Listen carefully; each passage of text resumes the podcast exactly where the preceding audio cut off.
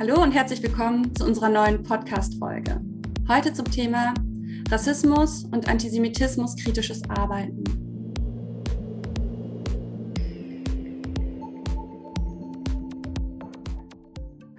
Vom 14. bis zum 27. März sind die internationalen Wochen gegen Rassismus. Und leider sind sowohl Rassismus als auch Antisemitismus auch im Jahr 2022 noch keine Ausnahmephänomene, sondern immer noch in unserer Gesellschaft und damit auch in unserer Arbeit allgegenwärtig. Und gerade deswegen ist es eben umso wichtiger, dass wir uns dieser Probleme nicht nur bewusst sind, sondern dass wir auch dagegen aktiv werden. Genau das macht die Praxisstelle Antisemitismus und rassismuskritische Jugendarbeit der Amadeo Antonio Stiftung, kurz JUAN. Und deswegen freue ich mich, heute die Leiterin von Yuan, Frau Faver, bei uns zu Gast zu haben, die mit mir über ihre Arbeit sprechen wird. Hallo, Frau Faver. Schön, dass Sie heute da sind. Ja, hallo, vielen Dank für die Einladung. Ich freue mich sehr, dass ich äh, daran teilnehmen kann und bin schon gespannt.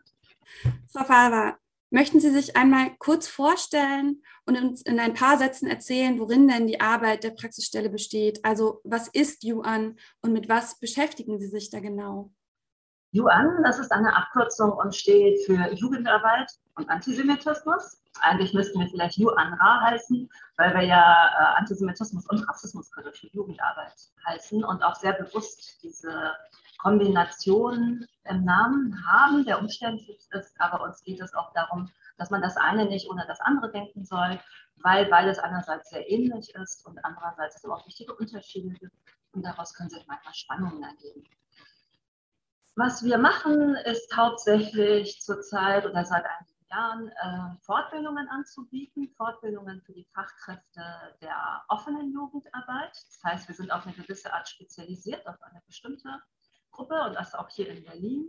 Andererseits erreichen wir aber durch unsere Zusammenarbeit mit verschiedenen Trägern und auch dem Jugendamt ähm, unterschiedliche Fachkräfte aus allen Formen von Jugendarbeit, auch Schulsozialarbeit und ähnlichem. Was wir machen, wie gesagt, hauptsächlich geht es uns darum, Fortbildungen zu machen, damit die Fachkräfte, die das meistens in der Ausbildung nicht schon äh, mitbringen oder durch die Ausbildung nicht schon mitbringen, äh, sich mit Rassismus und Antisemitismus zu befassen.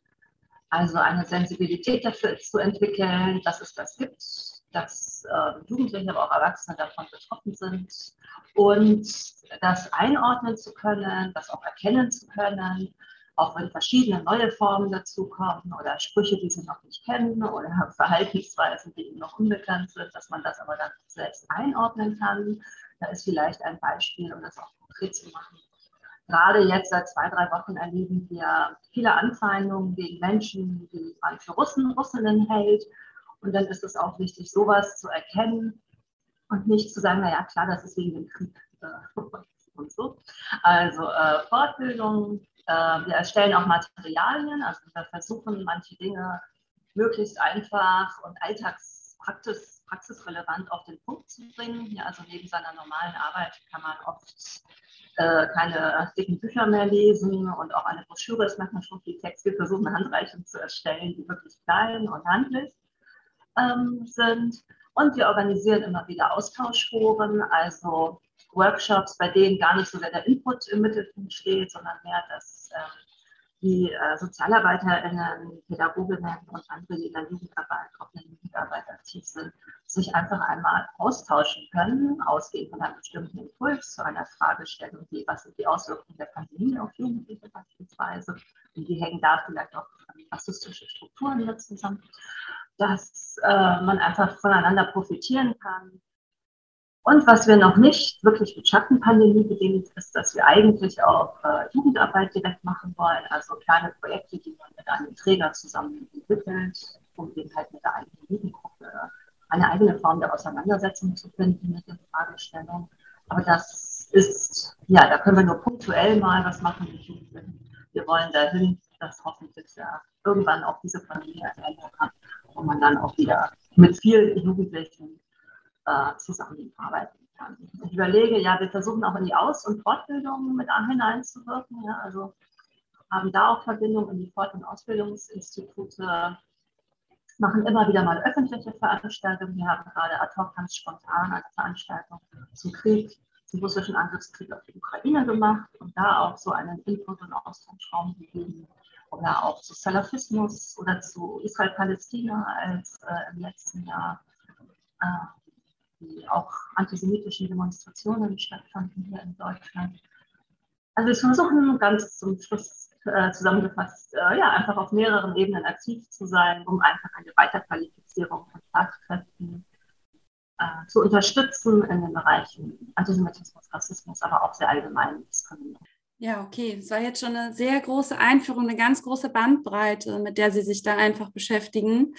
Ähm, genau, wo, glaube ich, auch einfach nochmal klar wird, auf wie vielen unterschiedlichen Ebenen und in welchen Bereichen äh, Antisemitismus und Rassismus einfach große Probleme sind. Ähm, genau, ich habe mich gerade noch mal so ein bisschen gefragt, könnten Sie mir noch mal kurz zusammenfassen, was bedeutet denn eigentlich in dem Sinne antisemitismuskritisches und auch rassismuskritisches Arbeiten? Wichtigste ist, und dazu brauchen viele auch gar nicht eine äh, besondere Schulung, sage ich mal, dass man interveniert, äh, wenn blöde Sprüche fallen oder wenn sich blöd verhalten wird. Weil andererseits ist das einfach zu oft gibt, man hört einen Spruch, einen rassistischen Spruch, ja, da wird man jetzt vielleicht auch wieder über die viel zu vielen Geflüchteten aus der Ukraine gelästert oder es wird auch sowas gesagt, ja, die kriegen jetzt alles, weil die sind ja Weiße, das geht auch schon in eine äh, Richtung ähm, und solche Dinge. Und da hört man drüber hinweg, weil man ja mit seiner Arbeit beschäftigt ist. Man bereitet gerade den nächsten Kochkurs vor oder Zirkus oder einen Ausflug oder was man in der offenen Jugendarbeit alles so macht oder soll eh einfach, einfach nur da sein oder soll mit ähm, Hausaufgaben helfen oder was auch immer. Und äh, wenn man wirklich eine Antirassismus-kritische oder nee, eine rassismuskritische, eine antirassistische Haltung hat, eine antisemitismuskritische Haltung, dann fühlt man sich halt berufen, da auch was zu sagen. Ja? Je nachdem, was auf die Ebene dieser Sprüche sind oder Verhaltensweisen, wenn man mitkriegt, da sind vielleicht ein paar neue Jugendliche, die sehen aus, als hätten sie einen asiatischen Hintergrund, die kriegen gar nicht den Anschluss, dass man da auch mal sagt, sag mal, was ist denn eigentlich, warum lässt du die beiden da nicht mitmachen, warum die sitzen immer alleine. Also es sind ja verschiedene Arten, wie man intervenieren kann und es geht nicht immer um die ganz harten Dinge. Also das ist sozusagen ein erster Punkt bei Vorfällen oder bestimmten Situationen ähm, zu etwas zu machen, ja, also einzugreifen. Dazu gehört natürlich auch äh, Grundwissen. Ja? Also vieles geht auf einer bestimmten Ebene, da geht es eh um das Zusammenleben miteinander, das auf einer demokratischen Grundlage gestaltet werden muss. Äh, alle anerkennen einander, akzeptieren einander. Aber bei vielen Dingen, viele Sprüche erkennt man halt nicht so schnell oder, oder ist sich unsicher. Und deswegen gehört es auch dazu, dass man sich doch dann Hintergrundwissen aneignet, warum zum Beispiel auch so ein Spruch, ähm, wenn jetzt, also ich nehme mal gerne aktuelle Beispiele, wenn eben halt jetzt über die blöden Russen geschimpft wird und ähm, die diesen Krieg begonnen haben und dass man sich dann fragt, was weißt du denn mit Virussen? Was ist das für eine Verallgemeinerung? Und warum rennt man mit so negativen Gefühlen durch die Gegend? Äh, und gegen wen richten sie sich dann? Auch wenn da noch nicht vielleicht die Kinder, die Russisch sprechen, gemobbt werden. Auch das passiert ja. Und das muss man dann erkennen können und nicht so einfach denken, ja, das ist gerade wegen dem Krieg oder die meinen das nicht so oder das ist doch kein Rassismus, weil Rassismus ist nur was gegen Schwarze. Nein, Rassismus trifft eben halt ganz unterschiedliche Menschen, weil im Laufe der Geschichte ganz unterschiedliche negative Bilder gegen sehr verschiedene Menschen äh, entstanden sind. Und auch wenn es um Juden, Jüdinnen geht, da gibt es auch Dinge, die sind so ausgrenzend, herablassend, ähm, wie im Rassismus. Ja, Juden sind geizig. Ähm, zum Beispiel so ein Spruch, der uns mal gesagt wurde, da gab es ein Kind, das wollte seine Chipstüte mit den anderen nicht teilen. Und dann sagte jemand anderes, ja, der ist geizig, der ist Jude. Und dann, dass man auch da erkennt, das ist quasi so eine Zuschreibung, da wird eine Gruppenfeindlichkeit gepflegt und das kann schnell übergehen in noch ganz andere Bilder von Juden, Jüdinnen, die Juden besondere Macht zu schreiben. Ja, bei Geiz hängt oft mit, die scheffeln den Reichtum, die wollen das Geld nicht für sich und damit beherrschen sie dann andere. Das sind so Bilder, die so im Antisemitismus nochmal spezifisch sind. Und vielleicht als dritten Punkt, äh, was auch dazu gehört, zu einer rassismuskritischen, antisemitismuskritischen Haltung, dass man nicht nur interveniert, wenn das ist, äh, sondern dass man quasi grundsätzlich schon einen Raum, in dem man selber wirkt und aktiv ist, tätig ist, arbeitet, so gestalten will, dass es solche Vorfälle möglichst gar nicht gibt. Also dass man eben halt auch mit den Jugendlichen äh, schon ins Gespräch über ähm, diese Dinge geht oder dass man ähm, bewusst im Kollegium eine Auseinandersetzung ähm, anregt. Also gibt es verschiedenste Möglichkeiten, dass man guckt, welche Poster hängen bei uns eigentlich an der Wand, welche Bücher sind im Regal, je nachdem, welche Musik spielen wir, was vermitteln wir dabei für Gefühle und Bilder. Auch Musik kann rassistisch sein. Ähm, also dass man da einfach quasi auch in die gestalterische Ebene geht, damit das, was man auch präsentives Arbeiten nennt, damit eben halt keine ähm, krassen und dann sogar gewaltförmigen Vorfälle überhaupt passieren. Sie haben jetzt schon äh, gerade aktuelle Beispiele genannt, die praktisch resultieren können durch den Krieg in der Ukraine, was da für rassistisches Verhalten vielleicht daraus resultieren kann. Ich habe mich nämlich gefragt, ähm, weshalb braucht es denn überhaupt jetzt im Jahr 2022 noch rassismuskritisches und auch antisemitismuskritisches Arbeiten? Weshalb ist das immer noch so ein wichtiger Bestandteil? Da ist die Antwort leider sehr einfach, weil es einfach Rassismus und auch Antisemitismus äh, weiterhin gibt. Es gibt immer neue Formen. Teilweise nimmt er zu. Die sozialen Medien spielen eine große Rolle, dass da Dinge geäußert werden, die dann auch das Weltbild prägen und auch in den Alltag rüberschwappen neue Erscheinungen zum Beispiel. Ja, wir sprachen gerade über ähm, die Ukraine und wie da sowohl einerseits gegen Ukrainer, andererseits gegen Russinnen oder Menschen, die man dafür hält, äh, sozusagen Feindbilder und Fremdbilder aktualisiert werden. Vor zwei Jahren hat man viel über den antiasiatischen Rassismus gesprochen, weil es da ganz viele Vorfälle gab, Angriffe gegen Menschen, die ähm, aus asiatischen Ländern kommen oder bei denen man denkt, die kommen aus asiatischen Ländern, ihre Eltern oder Großeltern weil sie quasi für den Virus verantwortlich gemacht worden sind. Ja, weil man irgendwie weiß, der Virus kommt aus China und dann assoziiert man alle irgendwie asiatisch aussehenden Menschen damit. Also es gibt auch immer neue Formen. Man muss sich also auch immer das Neue aneignen.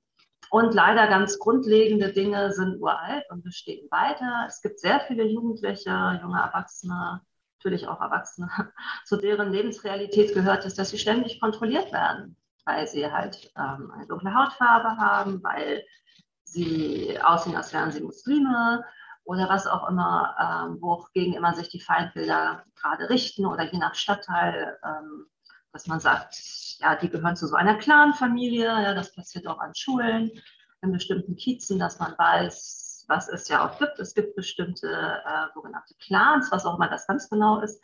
Und dann äh, assoziiert man aber schon jedes Verhalten der Kinder damit, dass sie aus so einer Familie kommen und ähm, macht da sozusagen entindividualisiert. Das ist ja, was Rassismus unter anderem auch ausmacht, eine Entindividualisierung.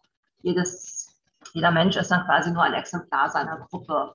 Und weil sowas im Alltag passiert, muss man eben halt äh, ja, eine Rassismus- und Antisemitismuskritik sich aneignen. Ganz häufig, bald beginnt Ramadan. Und dann wird es wieder so sein, dass in den Schulen, aber auch in der Jugendeinrichtung und woanders die Jugendlichen oder auch mittlerweile einige LehrerInnen, die fasten und die das auch ernst nehmen, ja, mit viel Unverständnis konfrontiert sind. Da wird, das wird verlacht, das wird nicht ernst genommen, ähm, das wird als rückständig angesehen. Also viele Dinge, die einfach im Alltag da sind und die Gruppen ganz unterschiedlich treffen. Juden, Jüdinnen werden oft einfach für alles, was in Israel passiert, äh, verantwortlich gemacht. Das war so im letzten Mai und Juni ähm, äh, stark zu beobachten.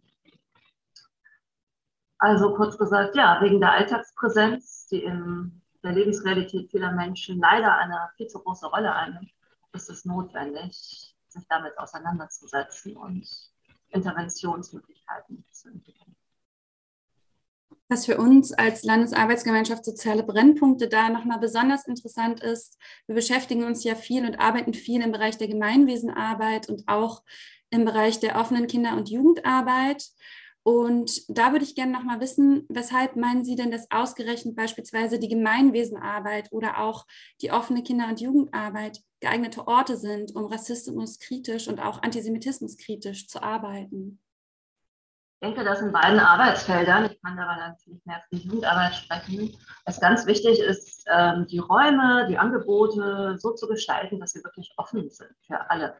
Dass sich also nicht Personengruppen ausgeschlossen fühlen, entweder weil sie sich gar nicht angesprochen fühlen, so banale Dinge wie, sind da vielleicht auch mehrere Sprachen irgendwo äh, zu lesen, Oder auch so Dinge, sie waren da vielleicht einmal oder auch zweimal und haben das Gefühl, ja, sie gehören nicht richtig dazu, sie werden nicht akzeptiert, weil es doch so eine unterschwellige Ablehnung gibt oder so ein unterschwelliges Gefühl, von mit denen kann man gar nichts anfangen. Ja, und die sind irgendwie anders oder Und äh, das ist zum Beispiel so ein ganz erster Punkt, dass ja auch ähm, die Verpflichtung dazu, ein offener Raum zu sein, der sich an alle wendet und die Dienstleistungen, die man bietet, die müssen allen zur Verfügung gestellt werden, dass das wirklich umgesetzt wird und dann gibt es oft die Begründung, ja, die sind so verschlossen, ja, die sind ja so, die kommen ja nicht. Ja, also das ist zum Beispiel auch sowas, womit man sich immer dann gut erklären kann, warum vielleicht, wenn im eigenen Kiez leben vielleicht viele Menschen, aus asiatischen Communities oder asiatischen deutschen Communities, aus russisch-deutschen Communities. Das sind so zwei Gruppen, bei denen man gerne sagt, ja, die bleiben gerne unter sich, die kommen halt nicht.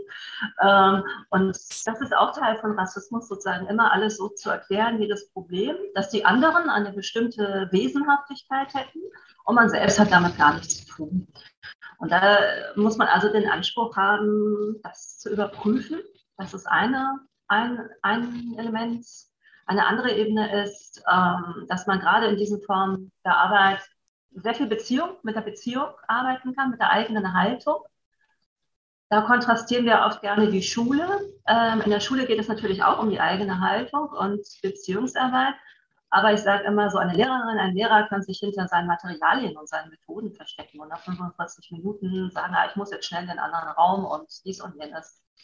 Ähm, in der Jugendarbeit ähm, oder auch überhaupt in der Arbeit mit, wie auch immer man die Zielgruppe nennt, Klientinnen, äh, Bezugspersonen, wer auch immer, ähm, kommt es viel mehr auf die eigene Beziehung an.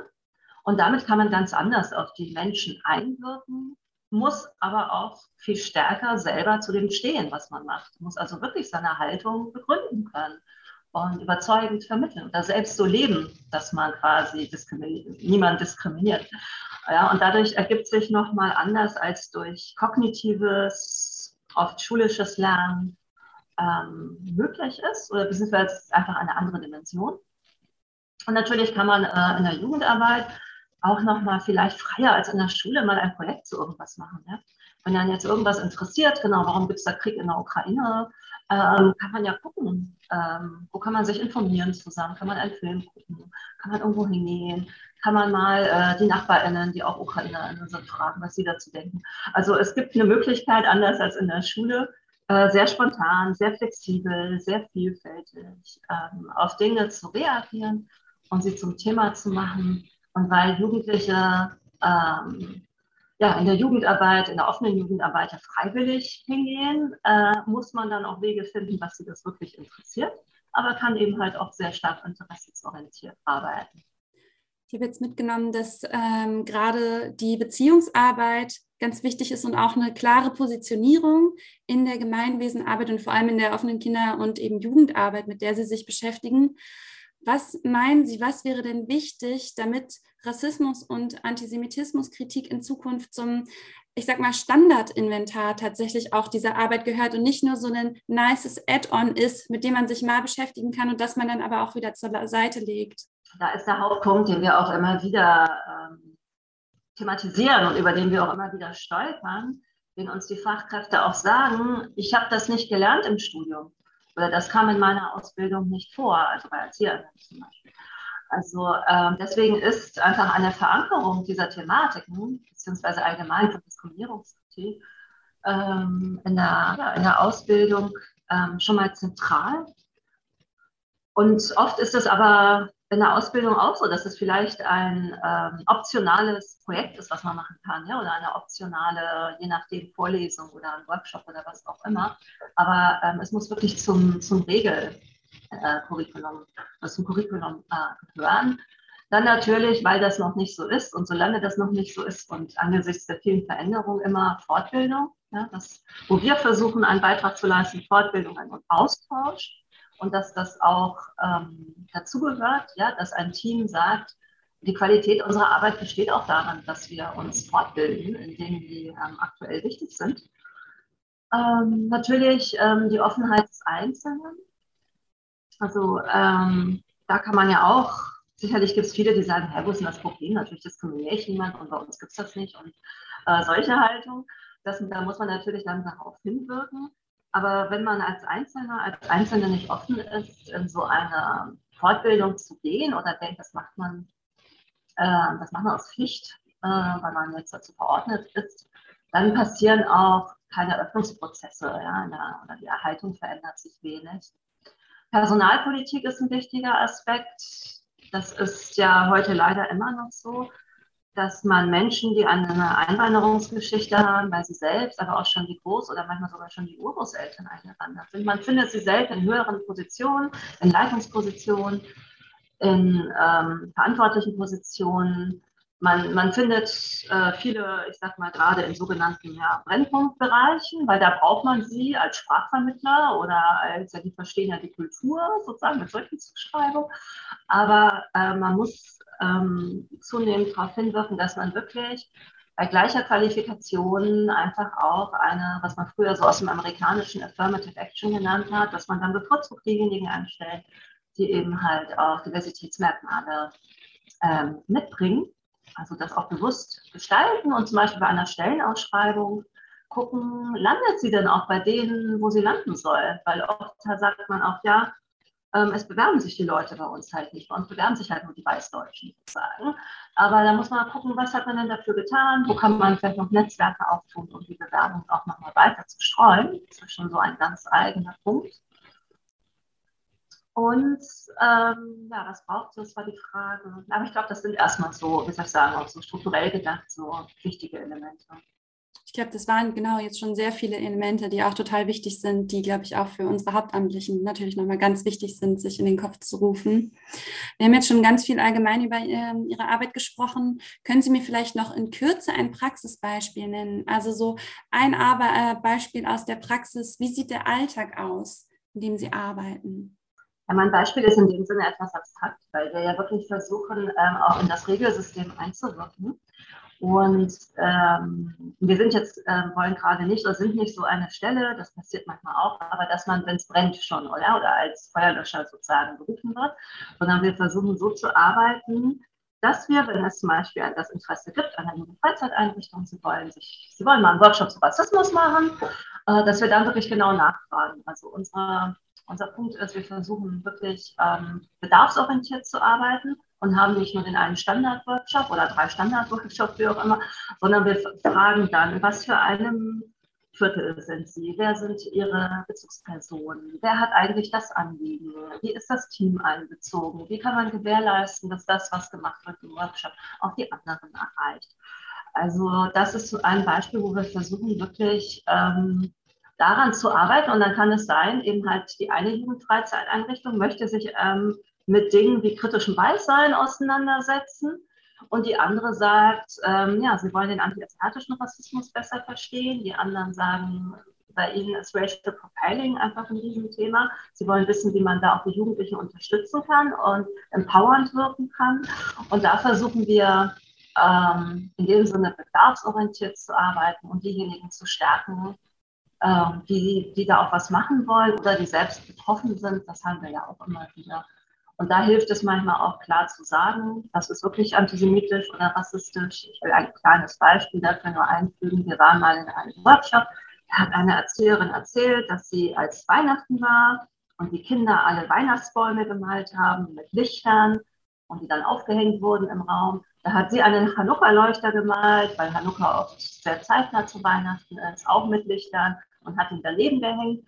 Und dann hat ein Kollege diesen Hanukkah-Leuchter abgerissen und hat gesagt, Religion hat hier nichts zu suchen. Und diese Person hatte dann ganz große Schwierigkeiten, jemanden zu finden in ihrer Einrichtung, ähm, der, der die ihre Sichtweise geteilt hat ja, und das auch Problem und als antisemitisch gesehen hat. Und als sie das aber in unserem Workshop erzählen konnte, wurde das von uns natürlich bestätigt, zu sagen, ja, das ist auch Antisemitismus.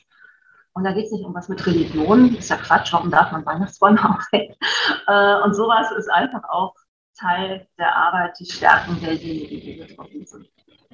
Abschließend würde ich gerne noch von Ihnen wissen, wenn Sie unseren Hauptamtlichen im Bereich der Gemeinwesenarbeit oder auch der offenen Kinder- und Jugendarbeit drei wichtige Tipps an die Hand geben könnten. Welche wären das? Also konkret meine ich jetzt zum Beispiel, wie kann eine gute Basis oder ein guter Raum geschaffen werden, dass Rassismus und auch Antisemitismus kritisches Arbeiten erfolgreich gelingen kann? Drei Punkte. Ja, ich fange mal an mit vielleicht äh, banal, aber eigentlich das Wichtigste. Man muss die Relevanz vermitteln. Ja? Wenn man zu den Hauptamtlichen gehört, dann muss man vermitteln, warum das, was man jetzt macht, wirklich wichtig ist und warum man nicht irgendeinem tagesaktuellen Diskurs oder so folgt. Wir haben manchmal das Erlebnis gehabt, dass Leute sagten, ja, jetzt geht es immer überall um Antisemitismus, warum eigentlich und was soll das? Da muss man halt selbst vermitteln können, warum man das wichtig findet. Und dann kann man ja vielleicht ausgehen von einem Vorfall aus den Medien oder einem Buch, was man gelesen hat. Also wichtig ist, dass man auch selber vermitteln kann, als amtliche oder verantwortliche Person, was ist da die Relevanz warum ist das für uns wichtig und wisst ihr überhaupt, dass in der Nachbarschaft so und so viele Menschen wohnen, die eigentlich äh, da und daher kommen oder die das und das machen. Also man kann ja einfach, man muss versuchen, die Bezüge zur eigenen Arbeit ähm, herzustellen und möglichst anschaulich, um dann zu gucken, wie kann man diejenigen im Team schon mal mitnehmen, die selber auch ein Interesse haben und so, dass es quasi etwas wird. Das ist ganz wichtig, dass, ähm, dass wirklich das Team ähm, angesprochen ist.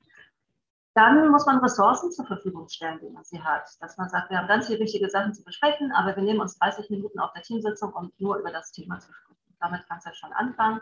Man bringt vielleicht schon mal ein Material mit, was man irgendwo ähm, bestellt hat. Ja, sagt, hier die Broschüre, die finde ich total gut, guck da mal rein, was kann das, was können wir damit anfangen? Oder teilt einen YouTube-Link oder heutzutage gibt es ja viele Medien, mit denen man einfach in das Thema und seine Relevanz auch gut einführen kann. Aber man muss diese Ressourcen auch stellen, dass man auch guckt, welches Geld haben wir. Na, vielleicht kann man irgendwo ein bisschen Geld beantragen und einen externen Experten mal einladen.